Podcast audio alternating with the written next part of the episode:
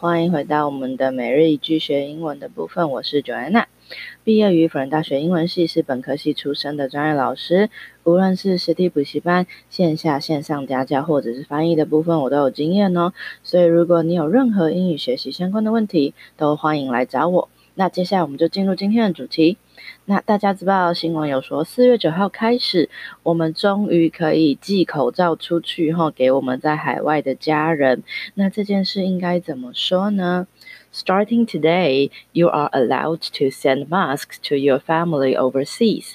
好，be allowed to 叫做被允许做什么事情。OK，那但是这个寄口罩有一个限制是什么呢？我们来看一下。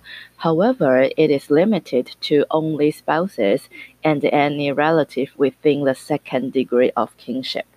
OK, be limited to 意思一样，limit 大家应该都知道这个字跟限制有关系，所以有一个限制，被限制是什么东西呢？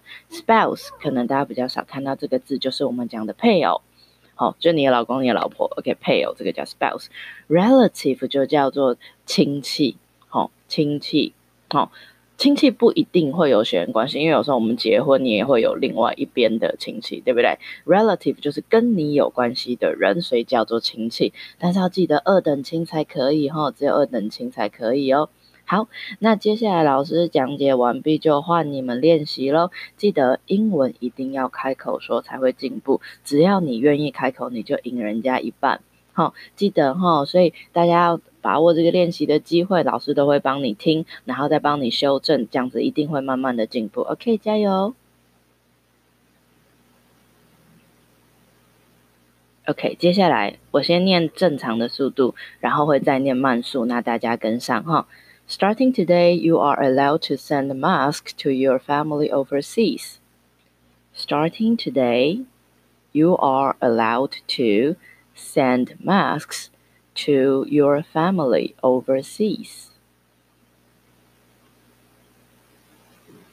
好，第二句哈，一样正常，然后再慢速。However, it is limited to only spouses and any relative within the second degree of kinship. However, it is limited to only spouses and any relative within the second degree of kinship. OK，这样相信大家都有学到喽。那一样，如果有需要教材的朋友，就一样哦，私讯老师，我就会把教材提供给你喽。